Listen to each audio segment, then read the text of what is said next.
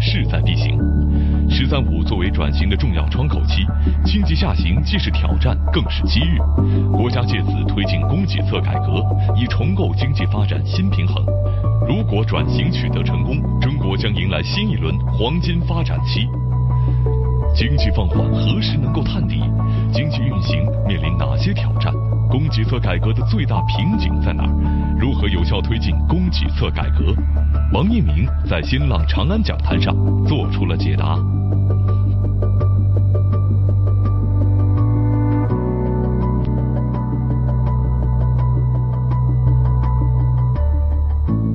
国际金融危机后，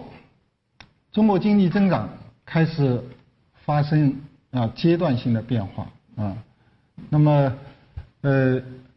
我们把这种变化啊做了新的概括啊，我们呃把它叫做新的常态啊啊，我们非金融类企业呢债务率超过了美国、日本、德国、英国这些主要的经济体，而且最近五年这个攀升的速度也很快啊，所以这个出现这种违约的风险和压力。啊，都在增大啊，就这个是呃，我们需要引起重视的啊，需要引起重视。那么第二个就是我们当前也需要关注，就房地产和金融资产的泡沫的这种风险啊。那么房地产呢，呃，主要我说的这种泡沫主要是一二线啊，一二线啊，就是呃，我们最近这个一线的。呃，这种攀升价格的攀升，又逐步的向二线在转移，向二线城市在转移啊，像南京啊、合肥啊、啊这个苏州啊，这个这个价格又在啊，这个又又开始又又又师傅在排队抢房子了啊，房子，就是这里面多少是要拿来住的啊，这是衡量泡沫的一个很重要的指标啊。所以房地产市场这种变化，就一二线的这种，但我们三四线情形完全又不一样，有大量的库存，嗯，那么还有就是金融资产的这种泡沫风险啊，也值得关注。我们金融领域这个流动性还是非常大的，但是没有向实体经济转移，因为收益率低嘛，啊，就是在内部的循环啊，各种理财。产品各种衍生品啊，就是交付的投资啊，就内部我们说也会积累泡沫啊，增加这种呃这种风险的概率啊，增加风险的概率。那么第三个我们也需要关注的就是呃，我们现在总的劳动力供需市场呃并没有出现明显的变化，但是结构性的问题。还是需要关注的。那么，随着呃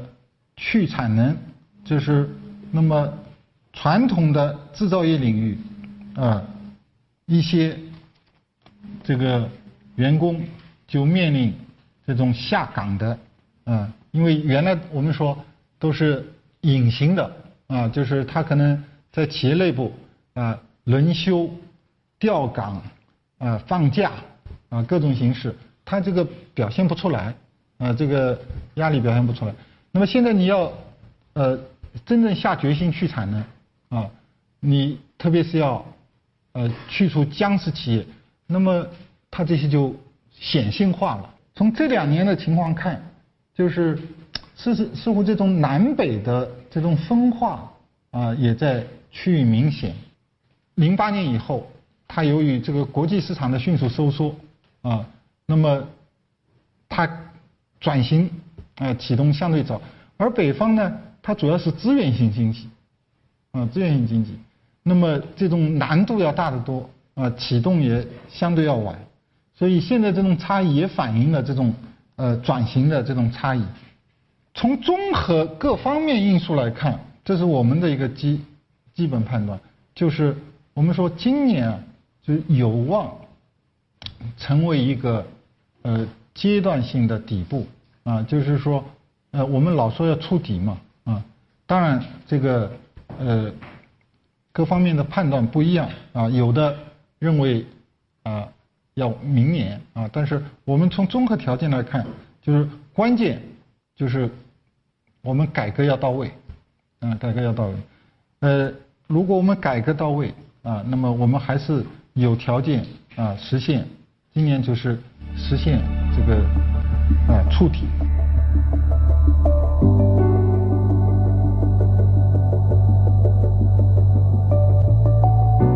当前经济运行运行的一个一个主要的矛盾是供需的错配啊，或者说说的更准确点，叫供需结构的错配啊。那么矛盾的主要方面呢，是在需求侧呢，还是在供给侧呢？看来更多的是在供给侧。是什么问题呢？就是供给侧由于传统体制的约束，它不能跟上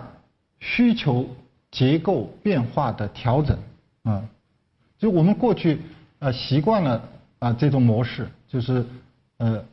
圈地扩大投资啊，那么呃形成生产能力。现在我们需要反过来思考了，就是你我们到了这个阶段，我们需要思考，就是你这个市场能生生产能力有市场需求吗？啊，有市场需求吗？所以我们产业的发展模式要从过去铺摊子为主，转向上台阶为主啊。那么这个阶段我们会面临新的挑战啊，那么它会面临新的瓶颈的制约。那么现在看来，最大的瓶颈就是研发和创新能力的不足啊。而这个瓶颈啊，这个要迈过去啊，我我觉得就它就像一堵高墙，现在在我们怎么跨过这堵高墙啊？就是这个瓶颈要迈过去，就相对于以前来说，它的这个要求啊难度啊都更高了啊。而这你要不跨过去，我们所谓上台阶就很难实现啊。我们要提升人力资本啊，我们要创新，要迈过这堵高墙，最关键的瓶颈什么？就是人，嗯，我们与发达国家这个差距最关键的就是人的人的素质，人的素质。这样，我们要继续推动产业的转型。我们正在实施“中国制造二零二五”，发展智能制造。我们是正在实施“互联网加”这个行动计划啊，这个呃，我们要培育新兴的产业领域啊，这个比如这个呃工业机器人啊，现在很多企业都在转型啊，这个嗯，大家知道格力，格力是做空调的，但格力现在正在做啊机器人，啊正在做机器人，就他正在悄悄的推进这个呃这个这个转型，嗯，那么广东还有很多企业啊，我们现在这个呃这个广东好多企业都在都在向这个方向发展，那么还有新一代信息网络产业、生物医药产业。这些都是呃新兴的产业领域。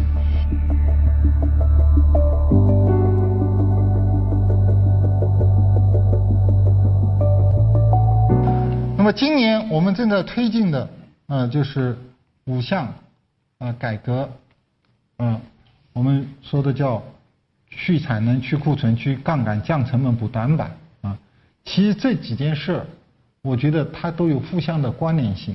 啊。你不下决心去产能、去杠杆啊、去库存，杠杆率也下不降不下来，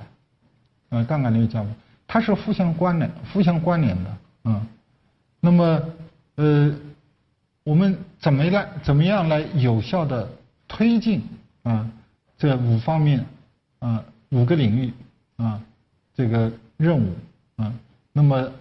呃，对重构啊经济的呃再平衡啊至关重要。那么供给侧改革啊，就是当前最迫切的，我觉得三件事啊，一件就是减少无效和低端的供给啊，这是就是要彻底去要要要能够去除掉啊这些落后的产能和僵尸企业啊，这个是当前最迫切的。那么第二呢？通过要素的再配置，啊，要素的流动和资源的再配置，能够扩大有效和中高端的供给，啊，来跟上，来满足啊已经变化的这种市场需求。那么第三，你怎么实现这个目标呢？就是要推进，要通过改革，啊，它是一次改革，啊嗯，就是特别是。要推进国有企业的改革，啊，国有企业改革，嗯，那么使这种要素啊，能沉淀的这种生产要素能够重新流动起来，啊，能够实现再配置，啊，那么我想新一轮转型能够成功的话，就是我们会迎来一个新的发展时期，啊，那么我们只要。能够在持续稳定的呃发展十多年，那我们就可以实现一个历史性的变化，就是我们要从经济大国转向迈向经济强国。我想，我们到那个时候，我们能够成为世界最大的经济体，啊，当然可能还要不了三零年。有人说，呃，二零二零年。再过两年的话就能，但是我们说到三零年，我们能够呃能够有把握的说，能够成为一个啊最大的经济，那成为高收入的啊迈过中等收入陷阱啊，成为进入高收入国家的行列。我们工业化、城市化那个时候都基本实现了，而且我们在世界经济格局版图当中啊能够扮演。更加重要的角色啊，在市场格局中，在全球市场中，能够发挥更加重要的作用。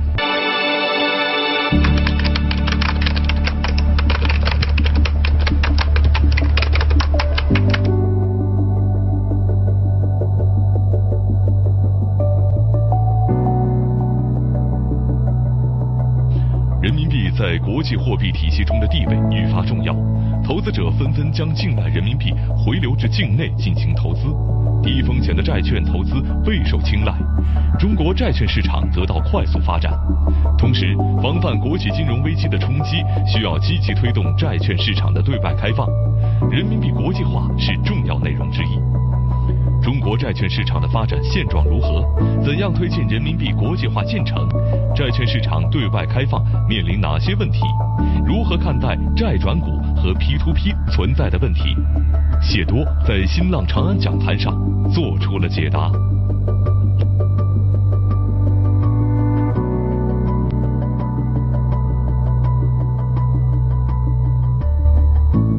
目前呢，中国债券市场的余额和 GDP 之比呢，已经超过百分之这个六十以上，而在本世纪初呢，这个比例只在百分之二十。所以可以想见呢，在过去的十五年中间呢，中国债券市场的发展是呈现了一种螺旋式上升的态势。但是和我们的整个的经济规模、人口规模和未来发展的前景来看呢，中国债券市场的潜力还十分巨大。那么，呃，从这张图表上看，这个以债券市场占 GDP 的比例来看，中国远远是在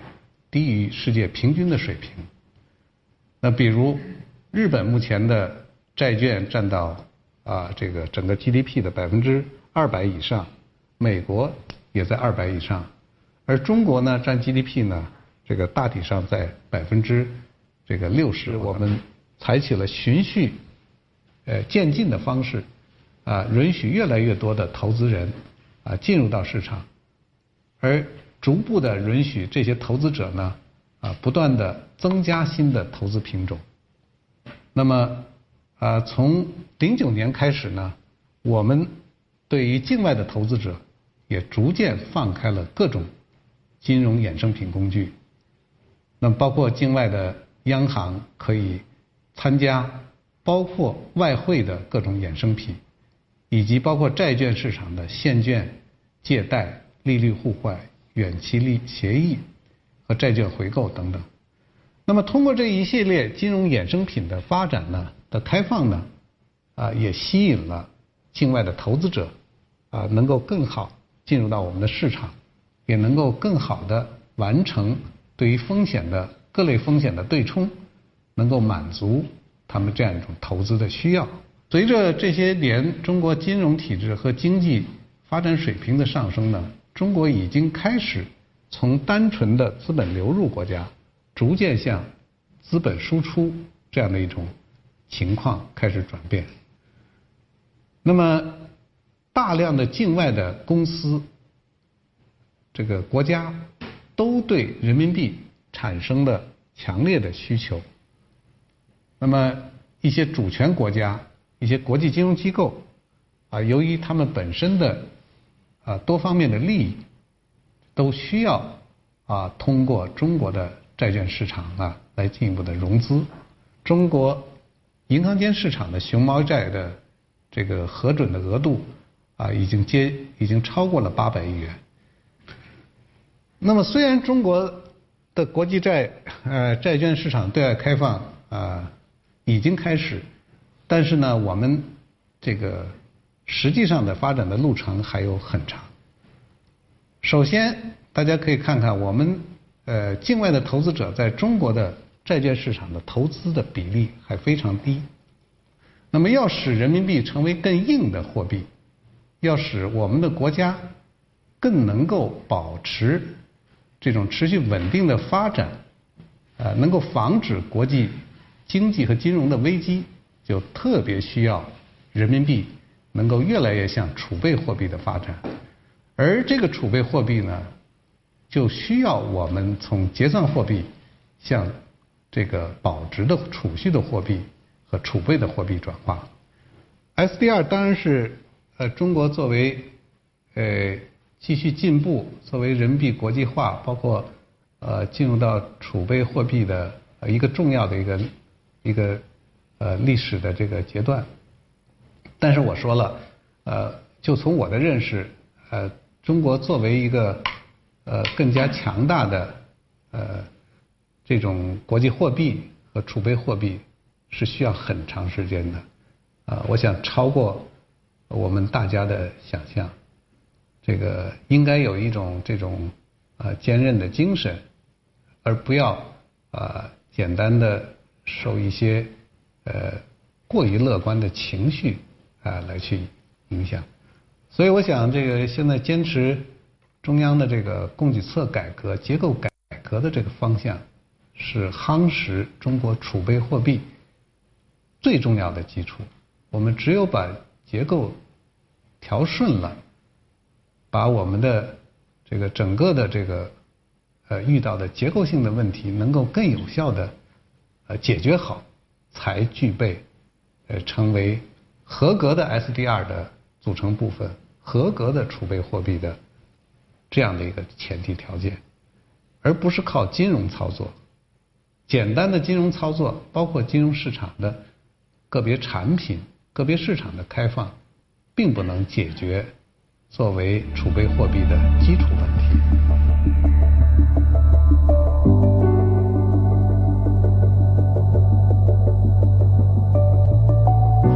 第二个呢，就是境外机构从投资者的角度来讲呢，境外机构持有。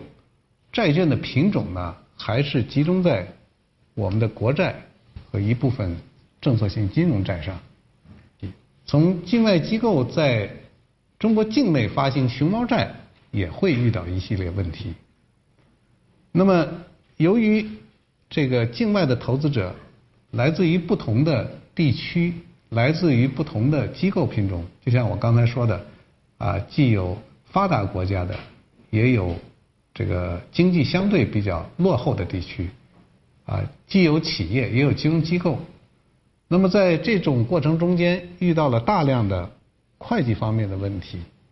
也遇到这个采取什么样的一种债券评级的要求，还涉及到税收等等问题。这个应该讲呢，有一系列的这个技术问题。从发行者方面呢，这个呃，我们还要在风险可控的基础上来推动熊猫债券的市场的有序的扩容。香港电台普通话台、上海第一财经、广东新闻台共同打造联合广播节目，三江财经资讯。好的，也提醒各位听众朋友，在接下来的部分金钱本色，我们会有陈德豪伊森以及卢志威威廉的出现。